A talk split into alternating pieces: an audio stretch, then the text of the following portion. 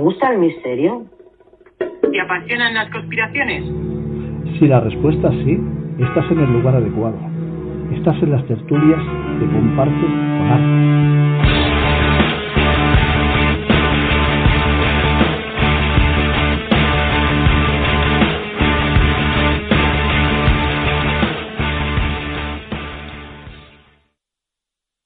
Hola a todos y a todas.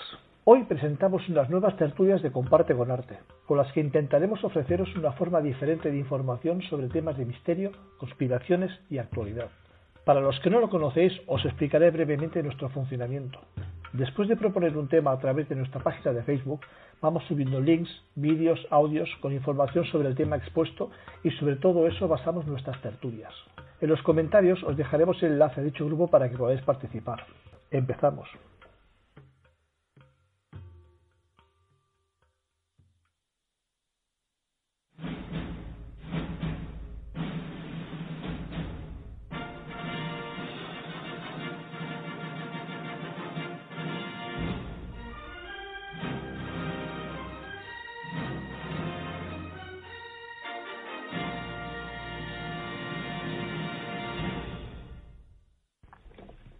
En el año 1895, los hermanos Lumière exhibieron por primera vez al público general la película titulada La salida de los obreros de la fábrica. Era el inicio del cinematógrafo. El cinematógrafo era una máquina capaz de filmar y proyectar imágenes en movimiento. Se tiene constancia de una primera cinta en color en el año 1901 y no fue hasta el año 1927 en el que se proyectó la película El cantante de jazz, con la que se empezó a incorporar el sonido. Luego llegaría el Technicolor, Cinemascope, etc. Ya en el año 1911, el escritor y poeta italiano Ricciotto Canudo etiquetó al cine como el séptimo arte. Con el tiempo, en 1929, asistíamos al nacimiento de los premios Oscar, la fiesta por antonomasia del cine, en la que grandes estrellas lucen sus mejores galas, vestidos, joyas, la famosísima alfombra roja, pero, sí, siempre hay un pero. Después de esta breve introducción de la historia del cine y detrás de todo este lujo y glamour, hay un Hollywood oculto, en el que actores y actrices son engañados y utilizados psicológicamente para dar más velocidad a sus expresiones en sus actuaciones más aclamadas. En 2017, y a raíz de que famosísimas actrices comenzaron a denunciar abusos sexuales por parte de Harvey Weinstein, se formó el movimiento Me Too. Gracias a ello, muchos más actores y actrices se animan a denunciar todo tipo de acosos. Salen muchos nombres famosos de actores que en algún momento han abusado sexualmente tanto a hombres como a mujeres de todas las edades.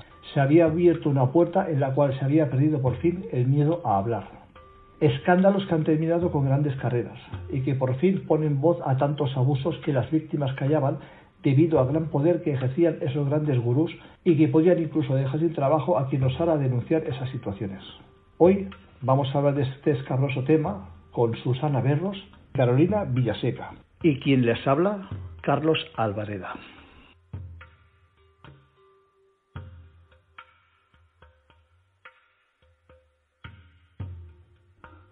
Pues aquí estamos. Vamos a hablar del lado oscuro de Hollywood y, y aquí está Susana. ¿Qué tal? Hola Carlos, aquí estamos, intentando llevar la semana lo mejor posible. Muy bien. ¿Y Carolina? ¿Qué tal? Hola Carlos, pues Hola. nada, ahí asustada con, con el tema de hoy. Pues no te asustes. Bueno, pues vamos a empezar. Vamos a preguntarle una, una preguntilla a Susana para que empiece a, a hablarnos un poco del tema. A ver, ¿tú realmente crees que hay un lado oscuro en Hollywood?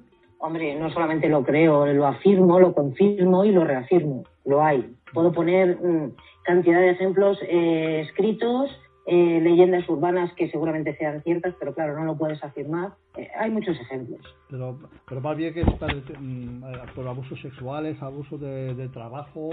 De todo, en realidad de todo tipo. O sea, tienes desde los abusos sexuales que se han puesto muy de moda ahora por el tema de Weinstein hasta abusos psicológicos eh, en el trabajo, de poder, eh, todo tipo de abusos, de gente que ha dejado de trabajar por no ceder a determinadas presiones, aunque bueno, ese es el, el tópico, ¿no? Pero hay muchos otros ejemplos, además de, de- de actores muy conocidos y de directores muy buenos y muy conocidos. Sí, ¿no? Es que Puedo sí. ponerte ejemplos si quieres, si quieres te puedo contar algún caso. sí, sí, claro. Por ejemplo, tienes el caso de la película del resplandor de, de Stanley Kubrick, eh, este director, que bueno, todo el mundo sabe quién es y el tipo de director que es, a la actriz del resplandor le hizo la, la vida imposible durante el rodaje, a propósito. Mm. Eh, hizo que nadie del rodaje le hablara ni la llevara a un triste café, eh, provocándole un estado de ansiedad y de nervios que cualquiera que haya visto la película piensan que es que la, la actriz es muy buena actriz y bueno sí, será muy buena actriz, pero tiene mucho que ver con el maltrato psicológico al que le sometió durante todo el rodaje. Vamos, y todo el mundo lo sabía y nadie se lo dijo. Que les facilitaba Hasta el el final. trabajo, ¿no? Sí, bueno, le facilitaba el trabajo. A lo mejor si le preguntas a ella no estaría tan No, contenta. no, no, no, no lo digo por eso, no lo digo por eso. Digo que, bueno, que esas caras, esas expresiones que ponía en la película, que ya la, casi las traía de casa. Claro, pero que es que la mujer está, la mujer estaba histérica. O sea, tenía una, vamos, estaba en una crisis de ansiedad constante. Normal. Y luego hay muchos más, hay muchos más ejemplos, ¿eh? O sea, el típico de Marlon Brando en el último tango en París, con, con la actriz Romy, eh, no, Schneider, no me acuerdo cómo se llamaba Sí. el nombre, era, ¿cómo era el nombre de ella? María Schneider, María. Schneider, sí. Sí, tenía 19 años cuando rodó, él tenía más de 47 o 48. Y bueno, eh, ella dijo que la escena famosa de la mantequilla, que en realidad fue una violación, que a ella no le dijeron que eso iba a ser real y fue real. O sea, que la, Entonces, la- claro, la- la engañaron. la engañaron, pero es que nadie la creyó. Es que ella cuando lo contó, evidentemente ella era pues un- eh, recién llegada y estamos hablando de dos, de dos pesos pesados. O sea, estamos hablando de Marlon Brando eh, y, y ahora mismo y Bertolucci. O sea, fíjate. No. ¿no? Eh, en los últimos años eh, alguien la ha reivindicado, un escritor la ha reivindicado, ha escrito sobre este tema diciendo que fue todo real. Y el mismo Bertolucci, antes de morir, bueno, pues eh, no lo negó, no lo afirmó, pero tampoco lo negó. Y de hecho, ninguno de los herederos de Bertolucci eh, ha demandado a esta escritora por este tema. Así que esto ya cada uno puede creer lo que, lo que quiera. Claro, hubiera sido fácil. Si es la cosa es mentira, una demanda no hubiera caído. Pero Claro, exactamente. Luego tienes, por ejemplo, el, ca- el caso, los más famosos, uno de los casos más famosos, por ejemplo, es, es Hitchcock. Hitchcock tiene mm, cantidad de ejemplos con casi todas sus actrices, porque casi todas sus actrices eran actrices fetiche. ¿no? En el caso de los pájaros, por ejemplo, Tippi Hedren eh, le, tenía un- le tenía pánico a los pájaros y él le dijo, no, no te preocupes, que los pájaros que vamos a utilizar para hacer el rodaje son animatronic y, bueno, son pájaros mecánicos, no animatronic, entonces no había, pero pájaros Sí. mecánicos y vas a ver que no hay ningún problema. Pues no solamente utilizó pájaros reales, sino que en el vestido mandó a las costureras que entre medias de las costuras le pusiera carnaza. Madre claro, mía. pues los pájaros se tiraron, pues imagínate. Joder, ¿Cuál sería, ¿Cuál sería el resultado que estuvo a punto de perder un ojo? O sea, qué barbaridad. y, sí, y de estas, hay, de estas hay muchas, se lo ha hecho pasar muy mal, pues prácticamente a todas. O sea, aparte del, del, maltra- del, maltra- de- del acoso constante que sufría, porque lo sufría, porque el tío era bastante retorcido, aparte su- sufría un acoso psicológico importantísimo, importantísimo. La- luego hay una, una cuestión también que, que yo me pregunto muchas veces, porque a mí sí me ha influido, ¿no? Sí. Cuando ves, por ejemplo, una película y sabes estos, estos hechos, ¿la ves con los mismos ojos por el hecho de que él sea un genio dirigiendo? Sí, o, o de repente te gustan algo menos? Curioso, ¿no? Es una Claro, lo, cosa- ves, lo ves con otros ojos, pues claro, es que no sabes la realidad de lo que hay ahí detrás. Tú te crees Claro. que es todo, todo actuación y claro, si no es actuación, pues mm, claro, lo ves de otra También manera. hay una parte, en mi opinión, de morbo, ¿no? Que hay muchas personas que yo creo que no habían visto Último Tango en París y a raíz de todos estos escándalos, pues claro, la, esa escena de la mantequilla yo creo que la de, ha subido muchísimo en visualizaciones en internet y, y que gente que haya querido ver esa película, esté interesado, pues película. El morbo también vende, desgraciadamente. Claro, es que también Claro, era, una, pero- era una época tampoco, es que tampoco era muy común ver escenas así. No, no, y que eso hoy. Claro. O sea, yo estoy, me estoy refiriendo que hoy en día cuando vuelven a salir todos estos escándalos, y estoy seguro que alguien, yo misma, ¿no? Si escuchara a alguien decir, la- cuando escuché otra vez, la escena de la mantequilla fue una escena real, fue una violación, pues tú coges y ves ese, ese trozo de la, de la película, aunque yo ya había visto Último Tango en París, pero claro, ni me acordaba de, de aquella escena en absoluto. Y entonces estás mirando a ver si puede ser real que, que haya una violación ahí escondida o no. Pero bueno, es el cine, eso es lo que tiene que... Yo entiendo que hay partes de que la ética y la moral eh, no, no se aplique muchas veces en el trabajo la desgracia, pero, pero el actor sabe muchas veces firma un contrato y no sabe a lo que se expone. Hay muchas cosas que, se dan por hechas y que no deberían, ¿no? Pero luego está que vende, que a la gente le gusta, y entonces también esto es un poco atado. Tú quieres trabajar como actor y, bueno, si no lo firmo yo, lo firma otro. Que son muchas cosas las que, las que están dentro de este mundillo, muchas más las que parecen. Lo que pasa es que ahora mismo, por ejemplo, eso que tú dices, llevas toda la razón, el morbo vende, eso está clarísimo.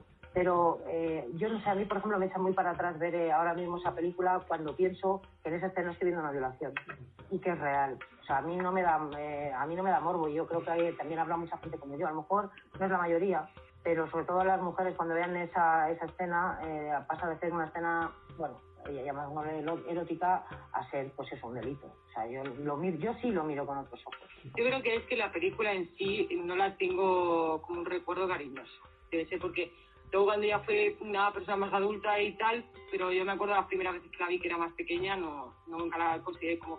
De hecho dije, ¿por qué a la gente le gusta esta película? O sea, no la veía una... A mí me parecía un viejo con una niña. Sigue siéndolo, sí. Pues yo, ¿queréis que os diga una Pero cosa? con. ¿Queréis que os diga una cosa? Yo no la he visto. ¿No la has visto? No, no me ha llamado, ¿Dónde no, no me ha llamado Claro. la atención. Hombre, está bien verla, ¿no? Porque es un- pues, como muchas películas que Sí. hay que ver en la vida y otras que no. otras que te las puedes ahorrar. Pero bueno, esta es una de esas películas que sí que es interesante verla. Interesante verla. No, a mí, la verdad es que no es una cosa. Entonces, si me la recomendáis, la yo igual, que digo, igual que digo, por ejemplo, que en el tema de la película de Último Tengo en París no la vería, igual de, de la misma forma te digo que la de los pájaros sí, y es más, la vería con mucho más interés para ver la reacción de la actriz al recibir los picotazos de los pájaros. Llámame morbosa. No, yo, yo, yo ya Pero lo he sí, sí, comentado sí, la- esa sí la vería. Que hay un especialista en cine, que sigo sin acordarme el nombre, que contaba este tipo de cosas, porque también contó esta, ¿no? Y yo vi la película fijándome en eso. Y muchas películas. Yo es que cuando veo una película de mí me basta que te digan, fíjate la escena, hay una escena en Alien en la que Ripley, la del robot, ¿no? En la que Ripley no sabía lo que iba a pasar. Entonces el susto era original. Y muchísimas series y películas, los sustos son originales. Porque la cara que pones cuando te asustas es que no hay, no hay comparación. O sea, es que es real, de que realmente te has asustado. Entonces, el- los directores utilizan eso. Pero Y el actor quizá... a veces le agradece y a veces no. A veces le agradece porque realmente se ve que su interpretación ha mejorado mucho porque eso es real. Y a veces, pues claro, dice, es un hijo de la... Voy a mandar. Es que quizás sea ese el valor añadido que le dan algunos directores a, la- a los artistas y por eso que quizá tienen la fama que tienen. Es que el director, cuando un director tiene que sacar todo de un actor, eh, a veces no sabes qué hacer. Claro. Yo creo que hay que avisarles por lo menos, oye, voy a hacer esto, voy a hacer esto y ya está. Sepáis que, por ejemplo, si es una cosa que es de terror, vais a pasar miedo. No penséis que vais a estar riendo.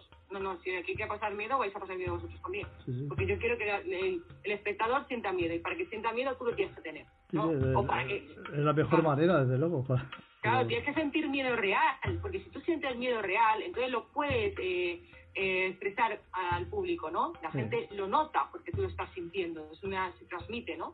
Entonces, claro, pero Pero sí, claro, eso está muy bien, pero la- aquí lo que estamos hablando es de abusos. Y ahora mismo, por ejemplo, No, no, si, tú no le dices a, si tú no le dices a tu actor, mira, vamos a darte un susto de verdad, no cuando al menos te lo esperes, pero cuenta con ello, eh, si de repente Claro. le haces como le, como le hicieron a la del resplandor, que la tuvieron ahí, que pedía un café y la gente no la miraba, no la hablaba, la tenía, bueno, la hacía la luz de gas completamente, pues claro, eso es, eso es maltrato, psicológico, claro, pero porque ella, maltrato. claro, porque ella en ese no estaba de acuerdo. Yo, por ejemplo, ya te digo, yo avisaba, digo, esto va a pasar. O sea, no os va a gustar o no, pero es que es lo que hay. Yo no tengo otra manera de hacerlo, ¿no? O sea, yo no sé otra manera de hacerlo para que funcione, por lo menos para que transmita algo. Pero vamos, está claro que si ella no lo sabía, Vamos a, a reconducir un poquito el debate hacia donde, donde íbamos, hacia el tema de Harvey Weinstein y todo eso.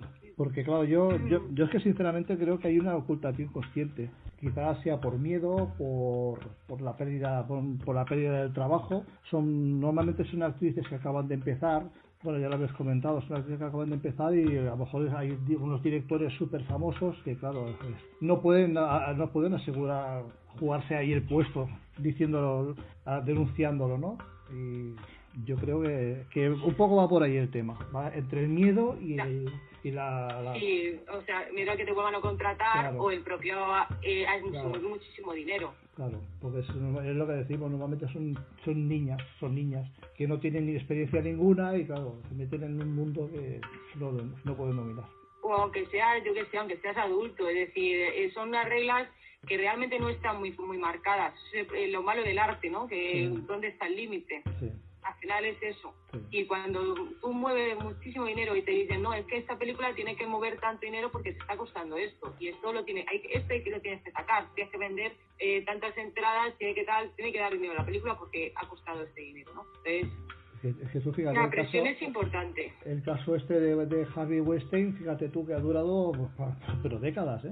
Décadas los abusos y bueno, parece que la, primer, la primera que se atrevió a hablar del tema era Ashley Judd. Después ha habido Mira Sorbino, Asia Argento, que por cierto la han denunciado a ella también por acoso. O sea, que vamos, Winner Paltrow, Angelina Jolie, cara de cara de Levine.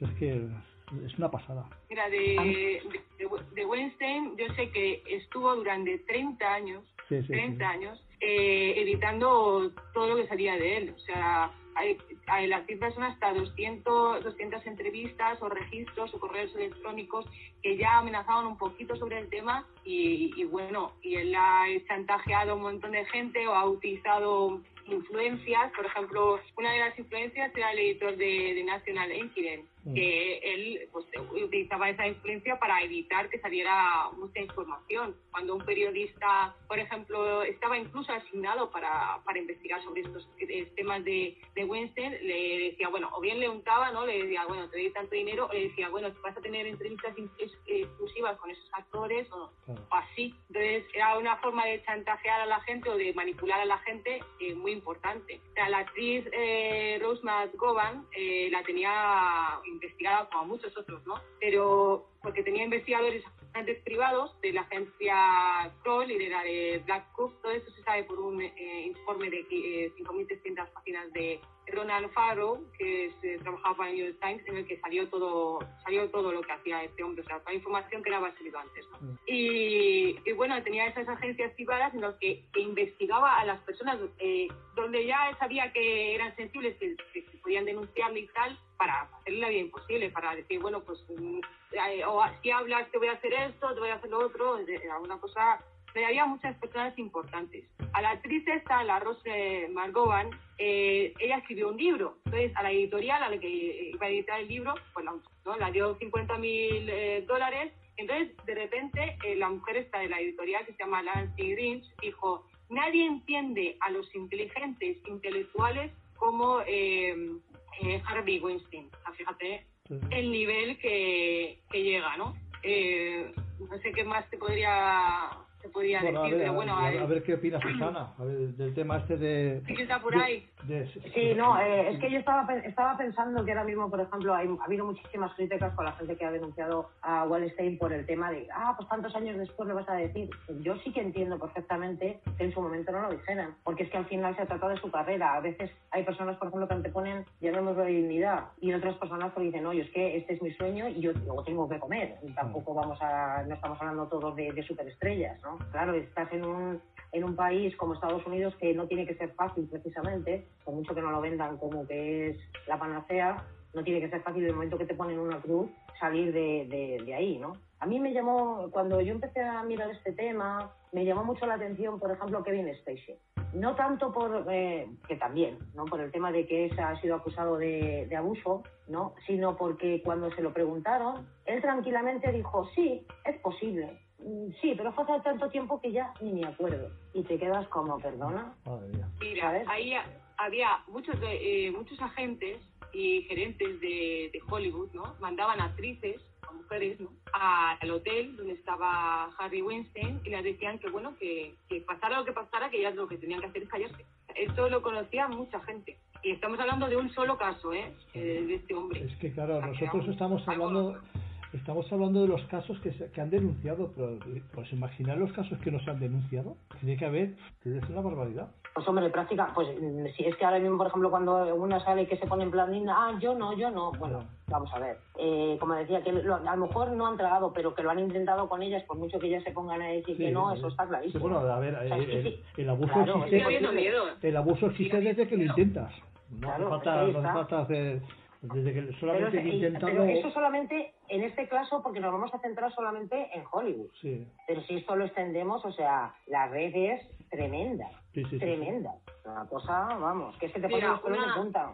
Os voy a decir una frase. Bueno, Harry Weinstein está investigado por la policía en tres ciudades. ¿eh? Mm. Hay una persona que decía frases como esta. Conozco al presidente de los Estados Unidos. ¿A quién conoces tú? O, por ejemplo, yo soy Harry Weinstein, ¿sabes qué puede hacer? Sí, que no vuelva a trabajar en su vida, por ejemplo. Por ejemplo. No, pero que, que está claro que ahora mismo, pero eso es lo que se sabe. Yo digo lo que ha dicho Carlos y lo que no se sabe, las que no han denunciado, Claro, las que no, las que no han contado, ¿cuántas- los que no han contado, ¿Cuántas personas con poder utilizan su poder para hacer lo que les apetece? Pues todo el mundo, todo el mundo que llega arriba ha llegado arriba por algo, no ha llegado arriba echando rosas, eso está clarísimo. Y cuando Bueno, pero yo- arriba, ah, Yo se creo que hay gente, bueno, pero hay gente que tiene una ética que no desde abajo hasta arriba, ¿no? O sea, yo no pienso que porque una Los persona Yo, yo, yo creo que las veces se te transforma con el poder, ¿eh?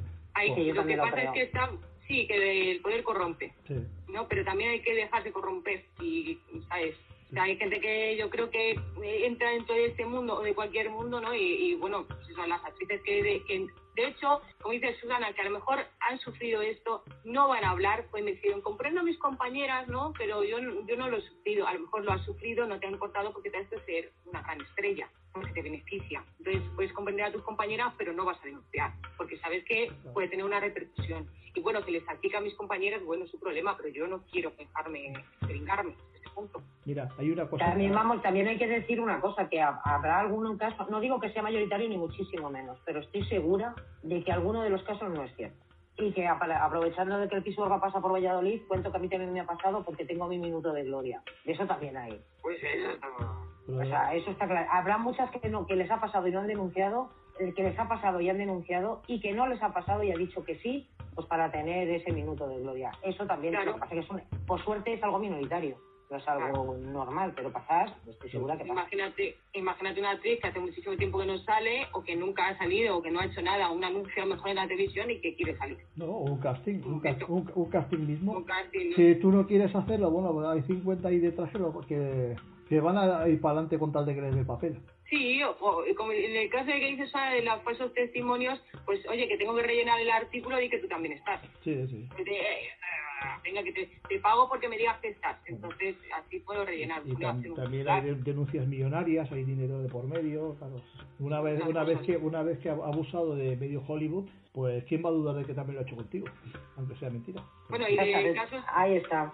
¿Alguno, alguno de esos casos así famosos que, Sí, que os hayan sorprendido? Pero a mí el de Bill Cosby, o sea, yo hubo una época en que me caía muy bien de pequeña y luego me empezó a caer mal. O sea, pero yo eso como que, no sé si en las, en las últimas temporadas yo que lo veía mucho y que me gustaba la serie, empecé a cogerle manía a Bill Cosby. Pero ahora con el tiempo digo, no sé si que le cogí manía porque ya había algo, alguna cosa en aquella época que se decía de él o alguna cosa rara, o yo que sé, o simplemente que eh, algo te huele, no sé, la- que empiezas a, ver que el comportamiento de la persona en, en, el- en la serie era distinta. Desaparecía la madre, ejemplo, que la cambiaron, me parece, me parece recordar, y cosas raras. Yo te digo la verdad, a mí me sorprendió muchísimo, porque yo jamás pensé, no sé, eh, yo sí que veía la serie, a mí me gustaba, yo no vi nunca nada raro, también tenía otra edad, como decía Kelly, no, no sabía, vamos, no sabía nada, pero no sé, yo nunca lo, ahora lo mismo si me pongo a verla ahora, empiezas a ver cosas Sí. extrañas y empiezas a entender determinados comportamientos, pero yo en su momento, la verdad, cuando salió, eh, ¿cómo va a ser verdad? Yo lo dudé, luego ya, claro, evidentemente, ante la evidencia, tienes que salir y decir, madre mía, pues vaya tipejo, por decirle algo suave. Pero es que, es que hay tantos, hay tantos. Porque ahora mismo, por ejemplo, el de Dos Hombres y Medio, el Charlie Sheen, si oyes las historias que cuentan de él, a lo mejor no te sorprenden tanto, porque claro, su vida, a ver, está llena de, de- de excesos de todo tipo. Pero pero cuando ves que le han estofado la vida a varios chavales, pues no sé, dices, madre mía, un actor, un actor, discúlpame, un actor de, de que ha, ha cobrado un millón de, de dólares por episodio de su serie, de la de dos hombres y medio. Por cada episodio, un millón de dólares. Es que, aparte de que a Charlie Sheen, otro actor, o sea, cuando sale de Charlie eh, Steven Seagal, otro que no trago. Charlie Sheen, no sé por qué tampoco lo trago. O sea, yo vi una película de Charlie Sheen y es que ya digo, actúe como actúe, ¿eh? Entonces yo no sé si es que ya lo tiene en la cara o en la forma de ser o algo me transmite que me da más... A mí, sinceramente, como, actor, como actor no me gusta ni un pelo. A que- o sea, hay algo que no me gusta y ya está. Yo, a lo mejor yo en, el puede caso, ser- en el caso de, en el caso de Steven, de Steven Seagal, no solamente que es que era un abusador, es que era un maltratador. O sea, su mujer le pegó una palizada y la dejó medio muerta. Y porque el, el ¿sabéis esa historia? No. No. bueno, pues estaban en un rodaje, se estaba separando de su mujer, la Kelly Brook, que la mujer de rojo, la, mujer de la película de la mujer de rojo, y ella se quería ya divorciar de él porque estaba bastante hasta las narices. Y entonces en una de esas eh, cogieron, estaban, estaban en el rodaje, y entonces le dijo a un piloto de coger un helicóptero y se fueron la mujer, él, y se fueron a una especie un poquito alejados de donde estaba el rodaje. Como si dijeran, no, una isla, no es una, como, como un peñote, podríamos decir, ¿no? Como una isla tipo un perejil, para que me entendáis. Y, y bueno, el, hombre se quedó allí con él dentro del, del helicóptero y el Steven Seagal le pegó una paliza tremenda y la dejó allí tirada y le dijo al piloto, venga, le puso una pistola al piloto, porque claro, el piloto no se quería ir, quería recoger a la mujer o avisar a alguien, y le puso una pistola, le obligó a volver y porque el piloto tuvo un par ¿eh? y de lo denunció, fueron a recogerla, bueno, y la llevaron al hospital y demás, se pusieron las demandas pertinentes. Eso se ocultó durante mucho tiempo, no salió a la luz, pero una vez que salió a la luz ya fue imparable. De hecho, la gente, esto es una cosa que se sabe allí, aquí en España se, se comenta menos, porque aquí, bueno, es el, el que reparte, y de ahí nos sacamos a la gente cuando ve las películas, pero es un actor pésimo. De hecho, bueno, si habéis visto alguna vez alguna de sus películas, es bastante malo. Y aparte que como persona es horrible. Bueno, pues se nos está acabando el tiempo. Nos quedan tres minutitos. Hemos esta- podríamos estar hablando de esto horas, la verdad. Ah, ya lo Sí, sé, lo por desgracia hay cantidad de casos. Lo sé, lo sé. Pero, ¿vo- ¿Vosotros qué creéis? ¿Que esto solamente ocurre en Hollywood o en...? Yo creo que es mundial. En Hollywood se conoce más porque es la, la empresa que más se conoce, Mm. pero creo que es mundial. Carolina? En España han salido el famoso caso de Marisol, eh, muchísimos casos que han ido diciendo muy en cuenta, de- muy en cuenta gotas en España, pero sí, ha habido casos en cualquier parte. Yo estoy con Susana.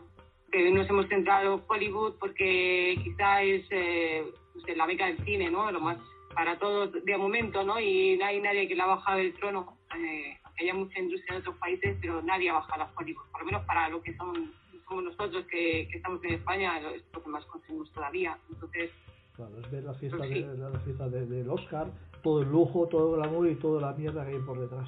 toda, toda la mentira, todo eso que te venden ilusión, eh, que te venden felicidad, que te venden vidas perfectas, Sí. cuerpos perfectos. Hay una, hay una frase muy buena de, ¿ves la, la, la serie La que se avecina? Sí. El personaje de Stella Reynolds. Sí.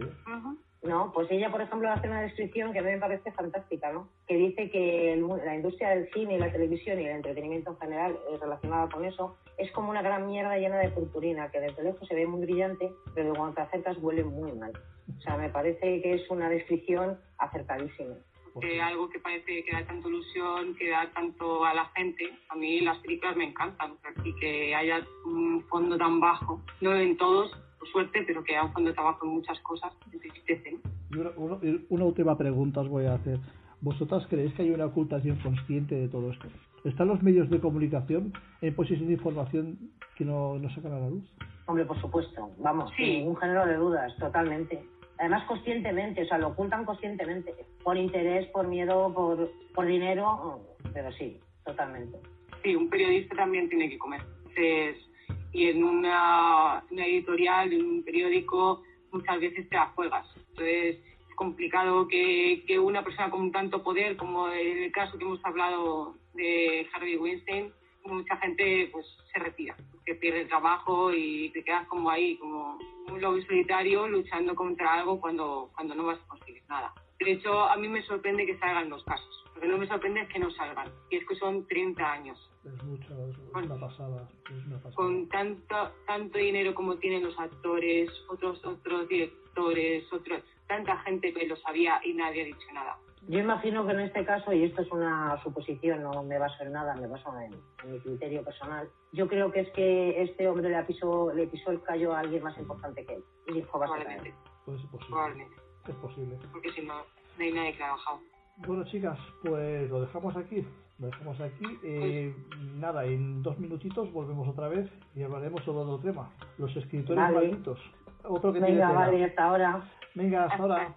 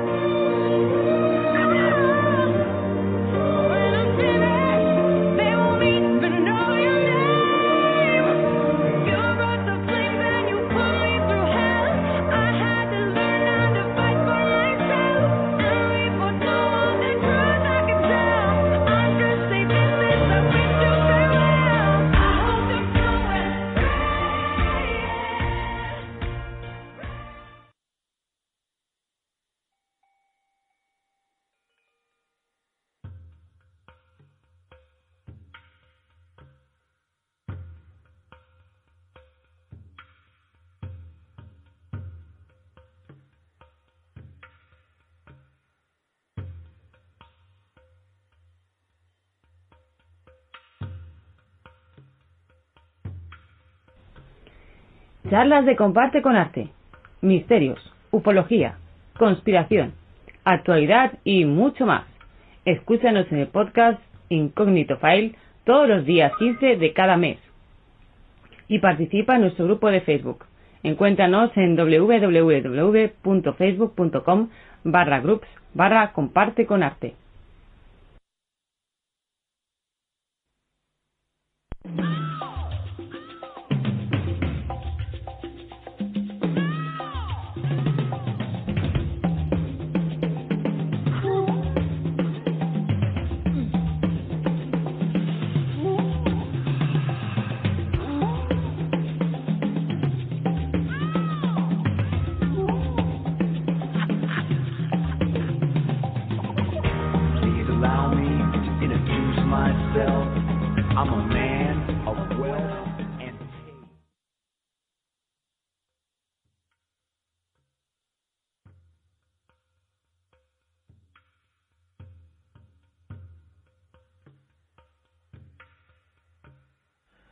Corría el año 1976.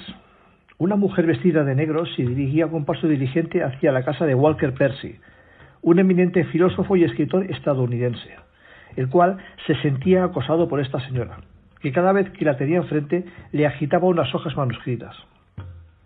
La mujer se llamaba Thelma Tull y puso todo su empeño para que Percy leyera, según sus propias palabras, una gran novela que había escrito su hijo, el cual recientemente se había suicidado, John Kennedy Tull. Tras la insistencia de la mujer, Percy accedió a leer la novela, la cual le encantó. Se titulaba La conjura de los necios. Tull pareció enloquecer y poco a poco se fue pareciendo cada vez más a Ignatius J. Reilly, el protagonista de su novela, aficionándose al alcohol y vistiéndose de forma excéntrica, lo cual, junto con el comportamiento de la madre, acabó su vida con una manguera en el tubo de escape de su automóvil con el otro extremo en la ventanilla. Jerome David Salinger era un escritor que se codeaba con el mismísimo Hemingway en 1951. Su fama explotó con su novela El guardián entre el centeno. La fuerza de Holden Caulfield, el protagonista de la novela, fue tal que millones de adolescentes se sintieron identificados con él. Salinger tuvo tanta fama, avalancha de lectores, medios de comunicación, que hizo realidad uno de los pasajes de su libro en el que Holden decía me gustaría encontrar una cabaña en algún sitio y con el dinero que gane instalarme allí el resto de mi vida, lejos de cualquier conversación estúpida con la gente. Y así, dicho y hecho, se retiró a una casa que compró en Cornish, que convirtió en un acorazado y en la que murió sin que nadie le viera salir nunca de su casa a los 91 años. Quizá el hecho de que Mark David Chapman asesinase a John Lennon y otros famosos también estuvieran relacionados con la lectura de ese libro ayudase y mucho a tal decisión. Ahora hablaremos de estos y otros escritores llamados malditos, tanto por la fuerza de sus obras como por sus repercusiones. Ahora volvemos con otro apasionante tema, que es el de los escritores malditos. Y en esta ocasión va a empezar a hablar Carolina Villaseca, que es la que más o menos entiende un poquito de estas cosas. Yo, Sí, bueno, yo lo que, ten- lo que tengo preparado es un poco la definición de, de escritor maldito para, para centrarnos un poquito en el tema, aunque luego no tiene mucho que ver, pero bueno. Bueno, Eh, el, el- el término general de escritor maldito se acuñó en mil- 1984 por eh, Paul Verlaine es, en su libro Los poetas malditos. Él hablaba sobre los poetas contemporáneos, escritores contemporáneos a él y escri- escritores de la generación anterior. En él hacía referencia a Tristan Corbier, a Arthur Rimbaud, a Stéphane Marat, a Marceline de Gaulle Malbon, perdonad por el francés, es un poco no te preocupes. y Villiers, y Villiers eh, Leis de A. Él también se incluía como eh, escritor maldito, pero con el seudónimo de Toupé Lidia. Eh, para él eran los verdaderos creadores y eran desconocidos en su tiempo, eran inauditos y eran los que hacían que la humanidad llevara el camino del progreso. Él decía que eran los olvidados, que hoy eran los olvidados, pero mañana serían los triunfadores por su gusto y por su inteligencia. Y vamos, más o menos esa es un poco la, la definición general de escritor maldito según, el- eh, según este autor. La primera referencia a un, a un escritor maldito, a un poeta maldito. No, no, una definición interesante. sí. Bueno, pues, entonces, ¿cuáles dirías que son los, los escritores malditos más famosos? Por conocer alguno, porque yo tampoco que conozca demasiados. A ver, Susana, ¿qué te me A cuentas? ver, pues de los, los- sí, yo tengo alguno aquí, bueno, los, los más los más nombrados, ¿no? Como serían Kafka, Poe, Lovecraft, J. de Salinger, eh, Baudelaire, eh, por poner algún ejemplo, podríamos poner más y yo creo que luego Carolina nos va a dar una sorpresa, pero no me Mm. quiero adelantar. No, no, no adelantes. Y no adelanto, no adelanto. Luego, no sé, que ahora mismo, por ejemplo, puedo contarte un poco sobre la vida de Lovecraft, si quieres, Sí, que es bastante interesante. Por supuesto. Eh, puedo dar datos técnicos porque luego Carolina, si no me echa la bronca, porque ella es técnica, ya lo sabemos. Pero hay que contar que H.P. Lovecraft, cuyo nombre era Howard Phillips Lovecraft, bien dicho y bien pronunciado, nació en Estados Unidos, en Providence, Rhode Island, en el 1890 y murió en el 1937. Eso como dato técnico. Y luego después, como dato curioso, eh, su abuelo eh, montó una logia francmasónica, ahí mismo en Providence. Y esa, esa misma, donde montó la logia, a día de hoy se puede ir a visitar. El biógrafo de Lovecraft cuenta que, que de niño eh, él estaba bastante tiempo Lovecraft con su abuelo porque su padre murió cuando Lovecraft tenía ocho años y entonces el abuelo hizo fue un poco la figura paterna que, que este, que este escritor tuvo. Y que como paseando por, por allí pues que debió de tener acceso a los libros de iniciación de la logia. De por ahí el gusto que tenía a la hora de escribir sus relatos y demás. Eso como, como dato curioso eh, luego después de morir el padre, porque, bueno, el padre murió, a él le dijeron que había muerto de, un accidente, bueno, no le dijeron la verdad, cuando en realidad el padre murió de una sífilis. El padre era viajante de joyas y estando de viaje de negocios en un hotel, le dio una crisis nerviosa que lo tuvieron que ingresar y la sífilis que él tenía, eh, una de las consecuencias que era que le te- tenía daños neurológicos y entonces lo tuvieron que incapacitar. Al doctor no se lo, no se lo dijeron, porque te digo, era muy pequeño, tenía ocho años, y le dijeron que había, que, que había muerto cuando murió de, de, de- de esa de una enfermedad, pero no especificada. Pero por los acontecimientos que sucedieron después, el, eh, su biógrafo imagina que sí que tuvo que, que saberlo, porque ya de adulto Lovecraft tuvo bastante aversión al sexo, aunque se casó, eh, solamente estuvo dos años casado, eh, la mujer lo dejó Eh, aunque le preguntaron, ella nunca afirmó nada, pero mm, las malas lenguas dicen que es que el sexo le atraía de, de- de menos a nada. Y entonces, bueno, pues alguna mujer no, no tendría tiempo para perderlo y, y se divorciaron, se, se divorciaron amistosamente. Eh, Lovecraft fue un niño prodigio, eh, con dos años recitaba poesía, con tres eh, ya aprendía a leer, era completamente autodidacta. El problema que tuvo eh, fue su madre, ¿no? porque que a día de hoy le hubiesen quitado la custodia, pero vamos, en cero coma, porque es que era una mujer, bueno, tóxica, no, lo que viene después. Era una mujer racista, clasista, le tenía completamente aislado. Eh, el niño desarrolló multi- multitud de, de enfermedades, mm, no sabemos si psicosomáticas o reales, porque la madre le tenía completamente absorbido, se volcó completamente en él. La figura del abuelo eh, estuvo presente, pero no tanto tiempo como hubiese sido lo, lo necesario para que él no sé, eh, hubiese desarrollado otro tipo de personalidad. La madre lo absorbió completamente y eso se, se plasma tanto en sus relatos como a lo largo de su vida, porque Lovecraft fue una persona muy racista, mucho. Y bueno, fue un, fue un escritor que yo no lo sabía, pero no escribió libros, escribió relatos.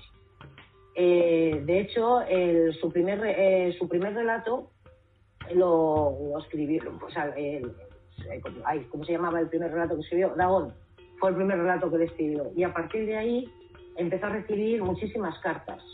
De hecho, es uno de los escritores más prolíficos. Eh, se conservan 100.000 cartas. Él contestaba a cualquiera que le escribiera, a cualquiera.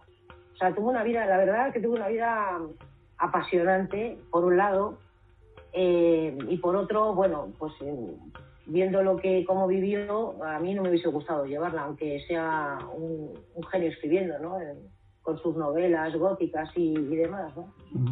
Y no sé qué, qué puedo contar, pues, eh, por ejemplo, otra cosa curiosa, que el, el famoso Necronomicon no es real, es un- una descripción que él hace en uno de sus relatos, pero que es tan nítida y tan, tan así que la gente pensó que era real y sus seguidores hicieron creer que era real. Luego se escribieron otros relatos con el mismo nombre, pero no son los de Lovecraft. Pues fíjate que yo hasta había oído, hasta había oído de que se había hecho con piel humana ese libro. Es que hay un, hay un montón de historias alrededor sí, de ese sí. libro, esa es la verdad. Mm. Luego, por ejemplo, también una cosa que no he dicho, que desde muy pequeñito él dijo que era ateo y eso lo mantuvo el resto de su vida, ¿no? Y él tuvo su educación, fue, fue en casa, y te digo, por este de las enfermedades y tal, y que prácticamente fue, acudió al colegio muy poco tiempo. Pero era, era un niño que, que era muy bueno en casi todo lo que hacía, menos en matemáticas. Y a causa de esa negación para las matemáticas, no consiguió licenciarse, que fue algo que siempre le pesó, el no tener una licenciatura.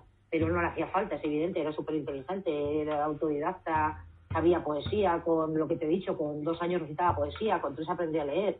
Bueno, la verdad es que lo que digo, un verdadero niño prodigio. Eso hay, luego hay más, hay más ejemplos, pero hablamos otros, que es, Sí, lo monopolizo todo. Ahora no, si ahora vamos a hablar un poquito de las obras de los escritores malditos. Porque, bueno, hablar de los escritores está bien, pero también de los libros que han escrito también. Las obras, sus obras. Podría- Podríamos hablar, pues mira, ya que has nombrado a Salinger, podríamos hablar del Guardián del Centeno. ¿Y por qué es un libro favorito de asesinos famosos? Pues no, no sabría qué decirte por qué. Esa novela fue publicada en el año 1951 y desde entonces se ha visto envuelta en el escándalo y en el misterio, no precisamente por su contenido, que para su época hablaba con mucha claridad sobre vicios, sexo, delincuencia, sino por ah, conocimientos que aparentemente me- habían surgido a raíz de ella, según se menciona en un sitio. La, ventaja de este- la venta de este libro llegó a prohibirse en varias partes de Estados Unidos, pero ello no logró frenar su alta distribución. Y bueno, la mayor- una de las mayores controversias fue cuando cuando bueno se relacionó al asesinato de John Lennon por McDavid Chapman por porque una de las últimas frases que la declaración que dijo eh, que lo había lo había firmado como el guardián entre el centeno Chapman y entonces bueno pues se implicó un poquito la- el tema del libro con, con el asesinato pero bueno no, fue el único tampoco ¿eh? Parece que hay, ha, ha habido más asesinos que han relacionado, están relacionados con la lectura de este libro, como Charles Manson, Lee Harvey Oswald, John Hinckley, Sirham Sirhan, los- no sé si los conocéis, tanto Sirham Sirhan intentó matar a Kennedy, John Hinckley intentó matar a Ronald Reagan y Lee Harvey Oswald, como sabéis, intentó matar a John J. Bueno, ese no lo intentó, lo hizo, a JFK. O sea que no Son asesinos de personajes famosos, Sí, ¿no? Sí, no sé qué tendrá ese libro. A ver, no significa que todo el mundo que haya leído ese libro sea un asesino. Lo que pasa es que, bueno, no sé por qué. mm, Es como si les despertara algo, ¿no? Algo que tuvieran dormido en la cabeza, ¿no? Es Sí, una pero cosa algunas curiosa. ciertas personas que ya tienen un problema mental, a lo mejor pues Exacto. ese libro pues les está Igual- exactamente. Es decir, les dice, bueno, sí, tú puedes hacerlo o algo así. Es capaz de hacer esto. Sí. Igual es, que es como un interruptor que no sé que te da en la cabeza y no sé, es algo muy extraño. Bueno, a, a esas personas, a los Sí, demás. no, no, no, a esas personas. Yo- no, claro, previamente Yo creo que no, ya. yo claro. creo que no, porque ahora mismo, por ejemplo, toda esta gente que habéis nombrado seguro que también ha leído la Biblia. Decir Ya, que no, bueno, sí, lo que pasa es que, claro, es- eh, el que tiene, no, el, el que tiene la libro- fama es este libro, claro. Claro, decir que un libro pues, incita a- o hace que un clic en la cabeza No, para no, quitarle pero, mucho. pero yo, no- a que ver, es eh, tampoco he dicho que, estuvi- que estuviera incitado, lo que pasa es que están relacionados. No, no, no, que digo que hay mucha, no digo tú, digo que mucha gente Ya, que ya, dice que como que hay un Sí. montón de asesinos que se lo han leído y tal, y yo, lo- y yo siempre digo lo mismo, y la Biblia también, Sí, Sí, en muchas religiones, sí, sí, sí, está está claro. claro, está claro. claro. Y Fíjate, ya como modo de curiosidad, os voy a decir que, bueno, que, bueno, sí, hubo un, ti- un tiempo en que un tal Steve Lightfoot insistía en que que mató a Stephen King no fue Matt David Chapman, sino que fue Steve, ay, perdón, que mató a John Lennon. Estaba Ah, diciendo. que mató a John El Lennon, que mató a. John Lennon no era Matt David Chapman, sino Stephen King. Porque hay una foto en la que le pide un autógrafo que se parecen muchísimo. Y el, y el señor este, Steve Lightfoot pues viaja una camioneta por todo por todos Estados Unidos vendiendo su libro Stephen King mató a John Lennon. Pues no sé, que... Sí, ya, ya, ya lo sé. Hombre, que hoy, lo hoy por ejemplo, ¿no? lo tienes, lo tienes, eh, nada más lo tienes a un botón. Eh, antes tenían que hacerlo de esa manera, pero ahora Sí. mismo si buscas por internet, anda que no hay teorías Ah, bueno, disparatadas. está la de. Paul McCartney, ¿no? ¿Conocéis la de Paul McCartney? ¿El qué? Paul McCartney. Ah, él sí que estaba muerto, ¿no? sí, Que dice que muerto. cuando estaba Ah, en que el tenía mo- un doble, que era un doble, sí. sí, sí, en el sí. momento- estaba en el momento álgido de su, de su carrera, eh, Paul McCartney se tuvo un accidente y se mató. Entonces, para no romper toda la, toda la racha de, conciertos, discos y todo lo que tenía, pues buscaron un doble. Y desde entonces el doble ha, ocupado su lugar y no han dicho nada para que no para no dil- diluir el, grupo. Pero bueno, otra. Pues son otra- cosas que se... Sí, pero en realidad eso está bien, porque les hace más publicidad y la gente se interesa Sí, más. sí, claro, sí. Bueno, y si Y yo incluso- creo que lo- los Beatles sabían eso y lo aprovechaban también. Incluso en, el, en la portada del disco de Abbey Road, cuando salen ahí paseándose por encima de un paso de cebra, bueno, ahí hay miles de teorías ahí sobre si van descalzos, si uno va con un pie, el otro va con otro pie, pero bueno. Vamos a seguir con los libros que se nos está yendo la olla ya. bueno, Pues pues, dime. pues a ver, eh, vamos a buscar algún asesino. ¿Habéis cono- ¿Conocéis algún asesino que ha escrito libros? Eh, yo el del japonés, que tú sabes el nombre y yo no, El recuérdamelo. japonés Issei Sagawa. Ese, ese que fue, ese, ese que, que se comió a un, bueno, intentó comerse a uno y se comió a otro. Y que luego se ha convertido en un héroe en su país. Ya ha pasado de, Sí. de pasar cuatro años en una institución psiquiátrica, ahora a ser una persona, eh, Bueno. no te voy a decir venerada, pero por lo menos Y respetada. creo que ha y- hecho hasta películas porno. y. ¿cómo, que se, ¿Cómo sé que se comió a una y, y quería comerse una y luego se comió otra? ¿Cómo pasamos de ¿Qué pasó ahí? No, no, pues que a ver, que es muy fácil. Que ahora mismo, por ejemplo, este, este estaba estudiando. Bueno, Carlos, yo creo que Carlos tiene más información. Sí, Carlos, sí cuéntamelo, bueno, eh, realmente era, a ver, lo que pasa es que era, un tío que estaba, eh, venía de buena familia, pero el tío era, eh, pues a ver, no era muy agraciado físicamente, pues tenía pasta, pero no, vamos, que no era muy agraciado, la mujer no tenía demasiado éxito, y él estaba muy obsesionado, tanto, tenía dos vicios, el sushi, ¿se me oye? Sí. Sí, vale, el sushi y las mujeres, sobre todo las de raza blanca, porque era la que más le llamaba la atención. Y entonces, bueno, pues se fue a estudiar a la Sorbona y pues ahí conoció a una chica, bueno, pues que hizo buenas migas con ella, eran muy amigos, pues eh, salían mucho, pero como amigos, ¿eh? No, no eran nada más. Y un día, pues él planeó que se la tenía que comer, porque le apetecía mucho comérsela y así lo hizo. La mató, la descuartizó, la fue cortando a trozos y se la fue comiendo poco a poco. Pues, Sí. Sí, entonces pues claro, o sea, lo detuvieron, lo que ha hecho Susana, que estuvo en un centro psiquiátrico y al salir, pues bueno, pues eh, como escribió un libro sobre lo que hizo, pues se hizo muy famoso, se hizo muy famoso y entonces, bueno, pues sí, ha hecho programas de televisión, ha hecho películas porno, ha hecho, ha hecho, ha hecho de todo, o sea, casi películas casi, porno. casi le salió bien la jugada y todo. Ay, sí, pues sí, está claro que el morbo, Sí, sí, o sea, no le ven como un asesino, sino una, mor- una persona que da mucho morbo y por eso la siguen, ¿no? Y Esto se puede enlazar con esto del tema del morbo se puede enlazar perfectamente con lo que hemos hablado antes del tema de, de las películas cuando sabes que la escena puede ser o no real es que el morbo vende vamos a ver Sí. de toda la vida incluso también hay... Mira, yo, Hay un... Yo voy a- Perdona. Dime, dime. No digo que había un rumor también de, de que Arthur Conan Doyle, el escritor de Sherlock Holmes, también estaba, estuvo involucrado en un asesinato pasional. sí, aquí no se usaba nadie. Aquí. Aquí no se va nadie. Por ejemplo, yo te puedo decir, yo me he centrado en, en los escritores españoles, los escritores españoles, y de asesinos, pues tienes a Remigio Vega Armentero, que muere en la cárcel en 1893. Este hombre asesinó a su mujer. Cecilia Ritter, quien tenía numerosos amantes del Madrid de la época, personas bastante importantes en, en mismo momento, ¿no? Bueno, él escribió una, una novela que se llama La Venus Granadina, en 1888. En el libro, él ya justificaba las razones que tenía para matar a su esposa, que mató posteriormente. ¿no? Pero lo más curioso del tema es que anterior al asesinato, o sea, todo esto, su mujer había estado planeando con sus amantes el asesinato del escritor, o sea, para rezar más el resto. O sea, que era, ¿quién mata a quién antes? Otro asesino fue Alfonso Vidal y Planas, quien asesinó a otro escritor, que es Luis Antón Olmet, el cual escribió una, una novela que se llama la, la- que se llama Santa Isabel de Ceres, esta la escribió en 1923, donde fue maldito no por el asesino, no, no por asesinato, sino fue maldito por este libro, el cual lo que hacía era santificar a una prostituta, lo que es más curioso, o sea, era peor para la sociedad de la, la época el haber escrito un libro santificando a una prostituta que el asesinato de un amigo escritor. Bueno, el asesinato en general, que es eh, la sociedad en cada momento. Yo de momento no tengo más asesinos, tengo alcohólicos, que eso era muy normal, como Eliodoro Puig y Armando Buscarini, que bueno, que en la época, en, eh, en esta época del, de 1800 y así, pues muchos de estos llamados escritores malditos, lo que eran eran desdichados, enemigos del agua y el jabón, y que pasaban más hambre que miseria. O sea, eso es así como se, se definía. Eran más que malditos, eran su forma de ser, su forma de comportarse en la sociedad, pues no era un ejemplo a seguir. Por eso, en vez de, en vez de los benditos, que son el ejemplo para la sociedad, ¿no? El, el que se pone para decir, esta es la persona de la que uno quiere ser de mayor, ¿no? A los niños, lo que uno se tiene que inspirar para, para llegar a, en, su profesión, si quiere ser escritor, pues estos malditos sea todo lo contrario. Eh, el abuso de drogas, prostitución, alcohol y todo lo que, y todo lo que pillaran, un poco la desfase de la vida. Pues yo tengo aquí otro otro escritor maldito, asesino, Christian Bala. A ver. El polaco Christian Bala. Ese, bueno, ese fue un poquito un poquito simple el hombre porque a ver, eh, apareció en el río Oder un cadáver en el año 2000, ¿eh? tampoco es, este es bastante reciente. Y la policía a ver, cerró el caso tres años después de no haber encontrado ninguna pista. Pero ¿qué, qué ocurrió? Que uno de los agentes que estaban investigando el caso casualmente estaba leyendo una novela titulada Amok, escrita por Christian Bala, en la que se describía minuciosamente y pelo a pelo el crimen idéntico a aquel que estaban investigando. Jolín, pero vamos, la persona pinta en calva.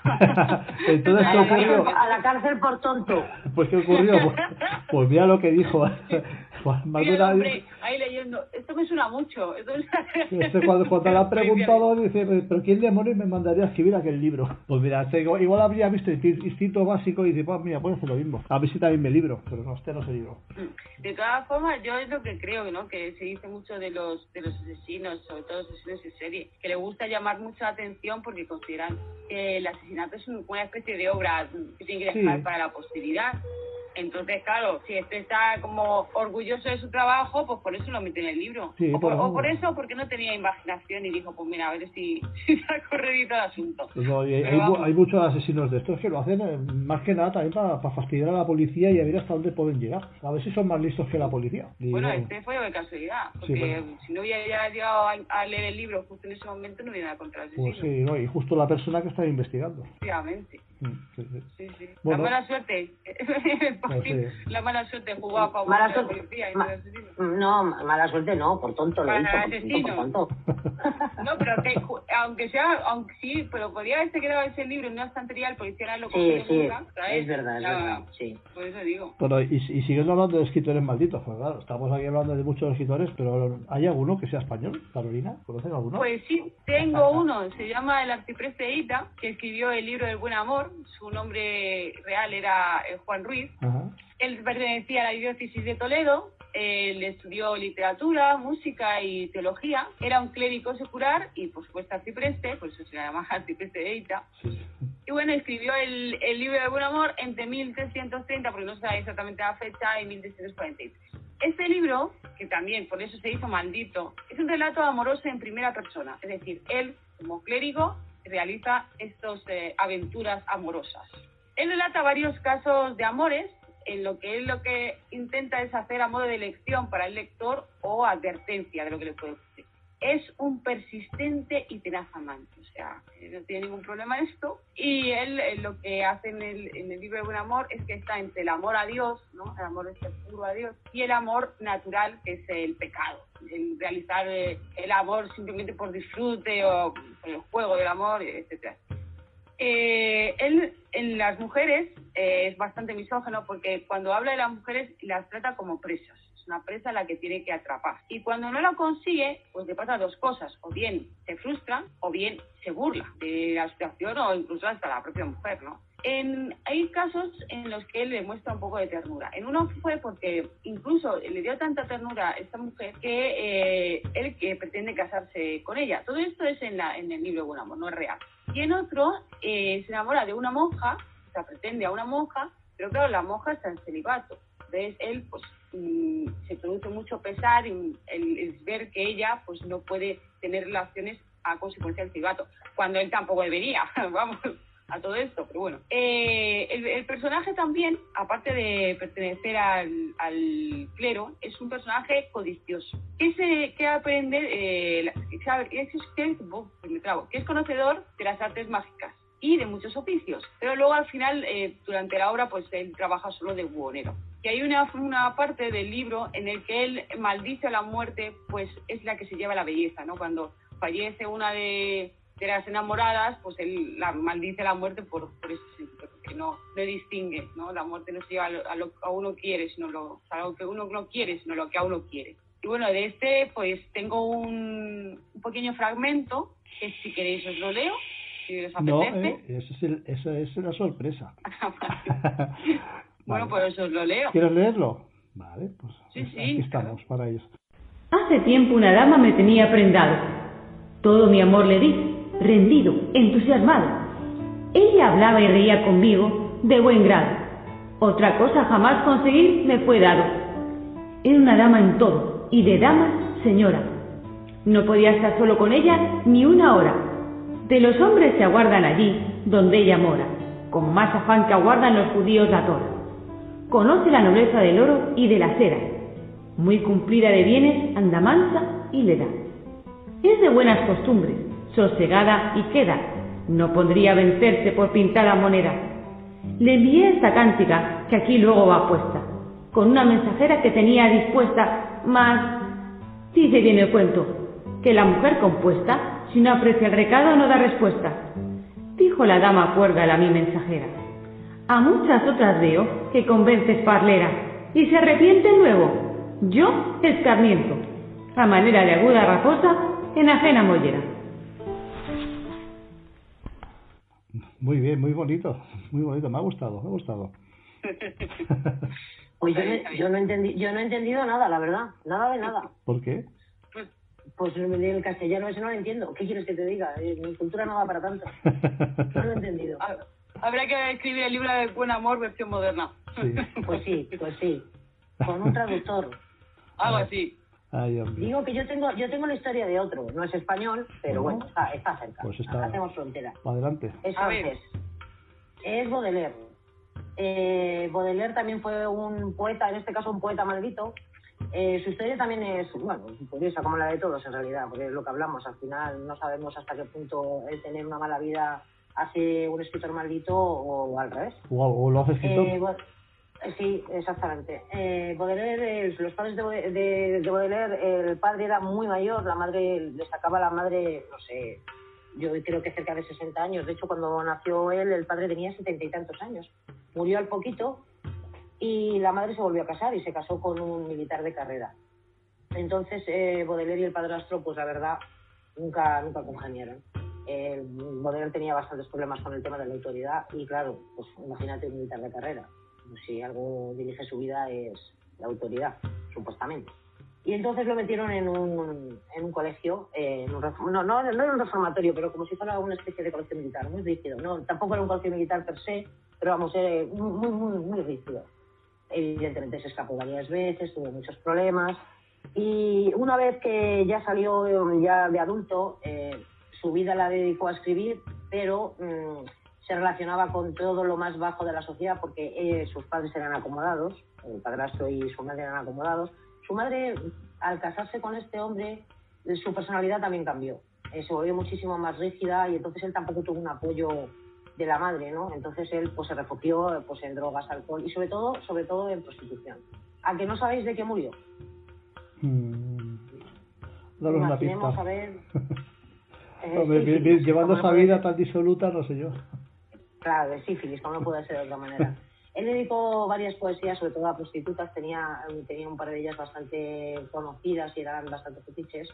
Y bueno, fue considerado, mm, pues eso, un escritor, un, un poeta maldito. Sin embargo, a día de hoy, eh, lo que antes era una cosa, un desecho de la sociedad, por decirlo de alguna manera, a día de hoy en las calles de París están llenas de, de retazos de su obra. Hay bastantes esculturas que recuerdan y bastantes trozos donde se rememoran esas, esas obras. Que no deja de ser curioso, ¿no? Que le pasa a, a la mayoría, ¿no? La mayoría, eh, cuando tienen una vida, muy mala vida, escriben, nadie quiere sus escritos, no sirven para nada, luego se mueren y de repente le empiezan a ver la genialidad. Se valora, Podemos sí, se se valora. podemos, podemos poner cantidad de ejemplos. Sí, fíjate, sí, todo- y, eh, Alan le Poe, hacen por. Alan Poe, por ejemplo. Alan Poe nació, eh, creo que fue en el año 40, el año 1840, bueno, murió a los 40 años. No, no, en 1809 y murió en el 49, si no mal no recuerdo. Y también a- al- al año siguiente murió el padre, al, al- al otro año murió la madre. Fueron todos hermanos adoptados. Y él, él- eh, sí, sí, sí. Entonces le dieron- el padre adoptivo le dio el apellido de Alan, de Alan porque no, ese no era su apellido. Edgar Allan Poe. Entonces, eh, va, a ser, varias vicisitudes, también pasó hambre, se, se tuvo que alistar en el ejército porque no tenía ni para comer, eh, se casó con una, con una prima, eh, bueno, una vida totalmente también des- descentrada. Ahora, las grandes obras que hizo para mí son geniales. ¿eh? A mí, sobre todo, la del corazón de la torre, que me, me tiene, porque en, en tan pocas páginas todo lo que dice, y eh, tiene mucha fuerza ese relato. Ese, para mí es el que más me gusta de, de Poe. Pero también está el Hombre, el, sentimiento de culpa queda, queda plasmado ahí, Sí. vamos, de una manera Sí, impresionante. Es brutal, es brutal. Y ya te digo, es- no es un, un libro, un libro a la que es un tocho, son cuatro páginas solo, pero de verdad que te dejan. O sea, si el que no, haya- quien no lo haya leído, por favor que lo lea, porque vale mucho la pena. Es muy cortito y, y te deja el cuerpo, vamos. Bueno, y a ver. Pero tiene, tiene, tiene más, ¿no? ¿Te te- Sí, ¿Tienes título de sí, alguno más? sí, claro, tiene el cuervo, la pozo y el péndulo, la caída de la casa Usher, tiene bastantes. Y luego no se te olvide la canción de Radio Futura eh, hecha sobre su, una de sus historias. Hostia, pues eso no, La me de lo sabía, eso no me sabía yo. Sí, pues sí, sí, sí. sí. Eh, a cualquiera que le guste Radio Futura sabe... Pues a mí me gustaba. Sabe a cuál me refiero. a mí me gustaba, no sé, no, yo no recuerdo ninguna canción, pero bueno, la buscaremos, la buscaremos. La ponemos ahí por ahí el enlace cuando pongamos Sí. información. Sí, porque nunca... Ya pondremos al enlace. Siempre, bueno, que aquí estamos para aprender, siempre lo decimos, ¿no? Porque aún siempre hay detalles que Hombre. se te escapan, pues mira. Yo he, aprendido, yo he aprendido mucho con la historia de Lovecraft, que no la sabía, ¿no? Claro. Sabía cosas, como todo el mundo, de retazos, Sí, pero bueno, así lo- meterme Lo que sabe lleno, todo, más o con menos lo que que, lo que sabe, igual. más o menos lo que sabe todo el mundo, lo más, lo más básico, pero no, luego cuando uno profundizas un poquito más, pues sí que vas aprendiendo cosas. ¿sí? A eso, de la, eso del abuelo, por ejemplo, o, o la madre, ¿cómo era la madre? Que es que las madres, madre mía, las madres, Sí. ¿eh? Pueden ser amorosas o pueden ser tóxicas, pero a Sí, nivel de... sí, porque la de Salinger, la de Salinger también, pro- la de Guardián Tercetero también provocó que se suicidara el hijo. No, miento, ese era el de la, de la variedad, el Tul, fue Tul. El, el de la hoguera de las Sí, vanidades, la hoguera y de- eso te iba a decir. Sí, no, no me he el equivocado sí. de novela, sí. Ese Mm. también, también acabó mal también. Madre volvemos, a, volvemos a lo mismo, la mala vida y los malos progenitores parece que hacen genios al final, ¿eh? Sí, bueno, o quizá porque tengan Yo cosas creo que, que contar. yo creo que no tiene mucho que ver porque no sé entre los millones de personas que hay en el mundo eh, Bueno, los sí, críos no son claro no tiene yo creo que es una cualidad que, que naces tú no lo que pasa es que hay gente que a lo mejor nace en buena cuna y le va mejor o, o que hace como estos escritores malditos que eh, aun teniendo buena cuna se buscaron la mala vida no y otros tuvieron mala vida y bueno sacaron lo mejor de sí mismos También es un poquito No, como lo que no- estábamos no hablando. sé si influye. Es que un poquito como lo que hablábamos antes del guardián centeno, que no, no, no necesariamente porque lo leas tiene que ser un psicópata, pero parece Claro. que tiene algo. Pues esto es lo mismo, pues de este tipo de vida pues, disoluta, que, que te da mucha mucha experiencia en, muchas cosas, pues te hace ver cosas que Puede- los demás no ven. Y ahí las plasmas y las decides, digo yo. Claro, o puede ser la lucha esa, porque no es Claro. es como cuando las cantantes, ¿no? Que una el- no es lo mismo hay cantantes que tú las escuchas la misma canción, ¿no? Y Sí. unas te sobrecogen y otras te da igual. Cantará Claro. muy bien, pero no te transmite nada. Claro. Eso es porque quizás su vida interior, sus sufrimientos o lo que sea, o simplemente su forma de sentir el mundo y la vida, Ujú. pues hace que cuando cante o haga eh, ese arte, que es esta canción, pues se refleje y los demás la sientan. Yo creo que en los libros es igual. Ya es una persona sensible, ya es una persona con esas cualidades que además ha sufrido, ha pasado por una serie de experiencias. Pero el hecho de sufrir experiencias de, no sé, de drogarse o de tener una vi- mala vida, pues cuántos hay que tienen una vida mm, triste, una vida trágica y no sirven absolutamente para nada en el mundo del arte. Sí, sí, también. No o sea, no, a ver, hay- a ver, hay de todo. Y hay gente que tiene una vida muy monótona y sin embargo deja escapar su fantasía en los libros, por ejemplo. Sí, exactamente. Y hay muchos escritores como que no han salido nunca de su casa, que es increíble, y ahí son los escritores, los mejores escritores de aventuras, ¿no? Y te, te hacen volar con la imaginación a donde ellos quieran. Y de repente no, y además luego cuando conoces su biografía, digo, bueno, pues este hombre casi no ha, viaja- no ha viajado. Claro. o sea, todo lo que contaba, no viaja a la India, cuenta cosas de la India, o sea, pero, Sí, pero quizá eso es lo maravilloso, ¿no? Sí, pero sí- siempre tiene que haber una simiente en la, en, en la cabeza que te haga, te haga volar o te haga pensar. O sea, quizá por lo que has vivido o quizá por lo que no has vivido y quisieras vivir. Claro, exactamente. Es que yo creo que la, la genialidad está ya en... Es intrínseca en la persona, ¿no? está- Sí. Es que el Sí. desarrollo, ¿no? Yo creo que está, una parte tiene que ser que tú lo tengas y otra parte es que tú lo, lo desarrolles. O sea, sin trabajo tampoco.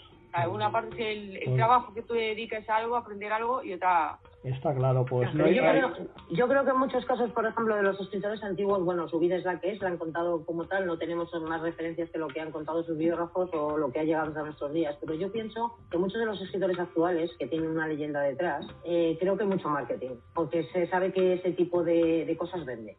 Sí. O sea, creo que no todo lo que se cuenta de cada uno de ellos, por ejemplo, no sé qué decirte, eh, Carolina, tú que de esto sabes, entiendes más de, de Stephen King, ¿no? Ah, que sí. dicen que, que se ha metido de todo, que ha hecho de todo, que tal y cual.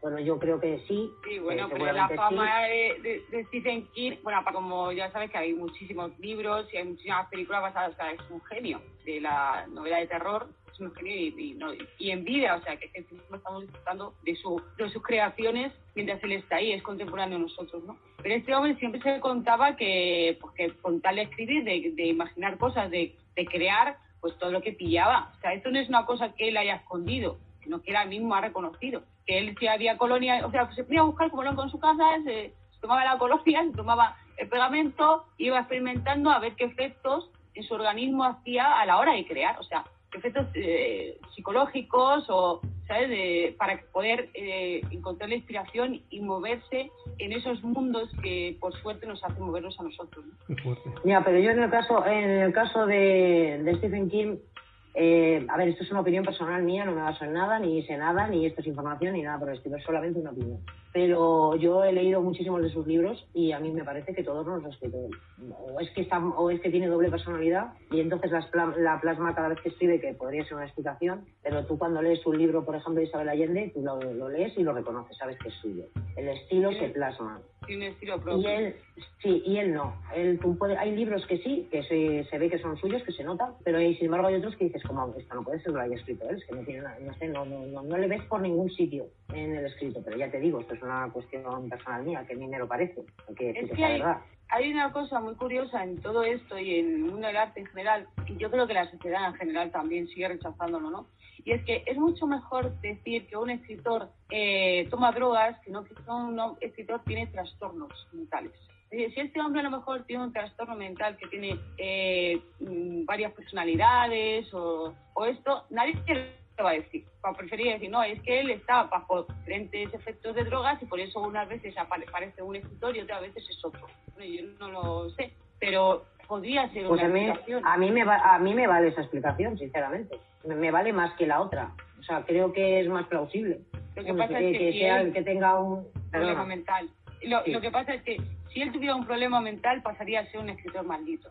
Mientras como no lo tiene, eh, es, es las drogas, la justificación de las drogas, sigue siendo un escritor bendito. Porque hoy en día no es como hace 100 años, ¿no? Que se veía muy mal esto de las drogas, no sé. No, ahora, es- bueno, ahora no, hace ya bastante tiempo, que el que se tome drogas o el que uno haga cosas raras. Antes eran, me acuerdo en los eh, 60, 70, era hoy lo del satanismo, ¿no? Era, enganchaba más, ¿no? Pero luego ya, ahora mismo es como lo de los Illuminati, todo lo de, de una secta así, tal, sé qué. Es como que mola más. ¿no? Vamos, Entonces, que se ha normalizado. Esto, esto como que vende más, te vende más. Sea, claro, exactamente. Ahora ya que tú digas que eres satánico, que hace misas negras, pues a la gente joven pues dice, pues muy bien. A lo mejor le da exactamente igual, no le motiva ni a comprar tus discos ni a leer tus libros, ¿no? Eh, Sigue, o sea, no es tan maldito. Ya el, el que te drogues y no sé qué, y vas una vida así un poco, mm, no sé. mm, Ya es más, tan- es más normal, sí, sí, sí, es sí, ya, ya. Eh, a Sí. Eso ya a la gente no le interesa. No le- Ya no vende, como tú dices, llevas No toda la razón, sí. ¿Y no puede, ser- y no puede ser que también que esté vampirizando libros de otras personas?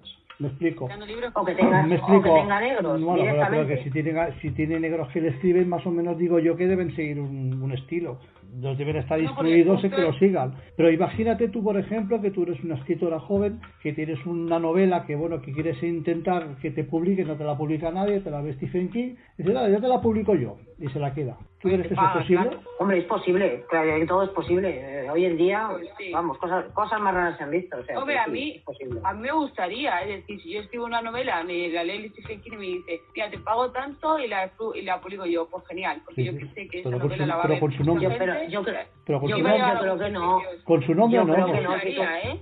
Yo, Yo lo no, haría. yo no. Hombre. Ahora mismo Yo tú un escritor, un- yo no soy escritora, pero yo imagino que un escritor que hace un libro que para él es como parirlo, porque es una creación, Sí. eh, dudo mucho que el primero, yo no digo que si es ya está harto de escribir y ve que no tiene éxito y de repente aparece Stephen King, claro que lo hiciera, pero una persona que tenga pasión por escribir, yo dudo mucho que se vendiera tan barato, que, que, que quisiera, No, bueno, que lo no haga es que Stephen King, que Pero a veces nombre, Susana, a lo veces haría. también tiene necesidad Susana también, es posible.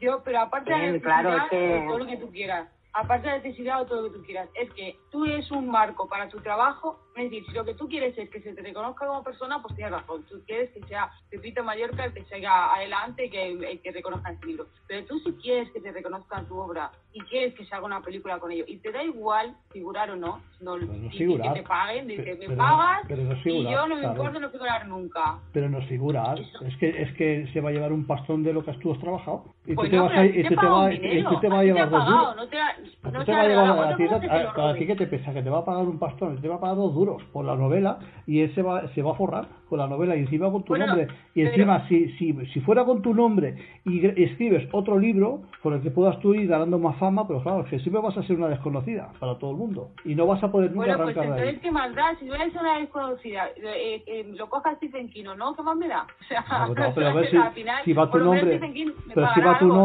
¿no? pero si va tu nombre y, y- y el libro es bueno, pues la gente pedirá más libros tuyos. Pero si, Sí, pero si- no si- a ser si- Stephen King. bueno, pues quién sabe. O sea, Pero a lo mira, Carol. morir por ser Stephen King, ¿no? también empezó, Yo ¿eh? mira. yo- no veo mal, ¿eh? Que Si no, si no fuera importante el figurar, la gente no firmaría sus obras. Me da igual escritas, pintadas, esculpidas o de alguna manera. La gente quiere permanecer. Claro. Y esa es la forma. Lo, Sí. lo llevamos en el ADN. Es una manera de permanecer. Luego está, a ver, luego están los intereses. Como bien decís, si hay que comer, hay que comer. ¿Qué le vamos a hacer? Pero mm, si puedes elegir, eh, yo creo que un escritor novel Puedes elegir, que hay- pero No, quiero decir que un, un escritor novel que diga, me lo, se lo queda Stephen King, por poner el ejemplo, y lo publica con su nombre, o lo, y lo van a ver millones de personas, lo van a leer millones de personas, o lo publico yo y lo van a leer cinco, pues a lo mejor elegiría lo publico yo y que lo lean cinco, no lo sé. Si no Pero, tienes que mira, comer, quiero decir.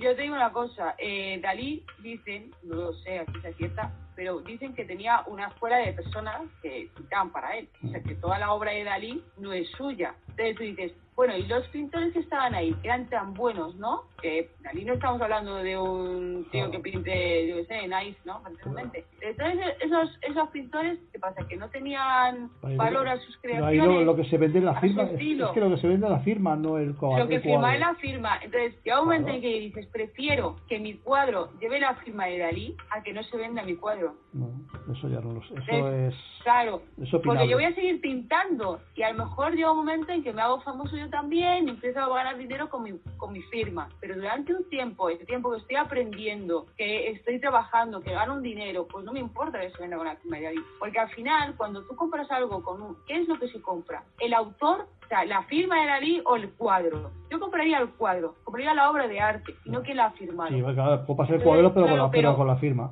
Pero, pero el- el- la sociedad valora eh, la persona, aunque sea una moñiga de perro, ¿no? Es esa gente que coge y vende sus excrementos dentro de una lata, ¿no? Y, te- y la gente va, hay uno y paga una barbaridad porque no sé quién artista metió sus excrementos dentro de una lata. Pues no, siguen siendo excrementos dentro de una lata.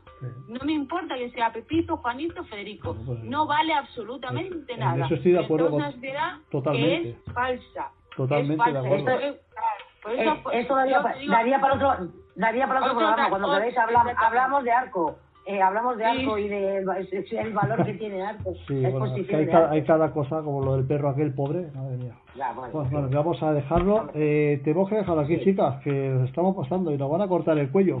Sí, bueno, pues damos muchas Vale. gracias Bueno. a los oyentes por aguantarnos y, y a vosotros dos, claro, y todo, por pues, compartir esta charla. pues muchas gracias. Y, y bueno, pues nos, vemos dentro de poquito. Hasta la. Adiós, Carolina. Adiós, Carlos. Adiós, Susana. chao chao Chao. Bueno, esperamos que os haya gustado y que repitáis con nosotros el próximo programa. Ah, y no se os olvide conectaros a la página de Facebook. Adiós.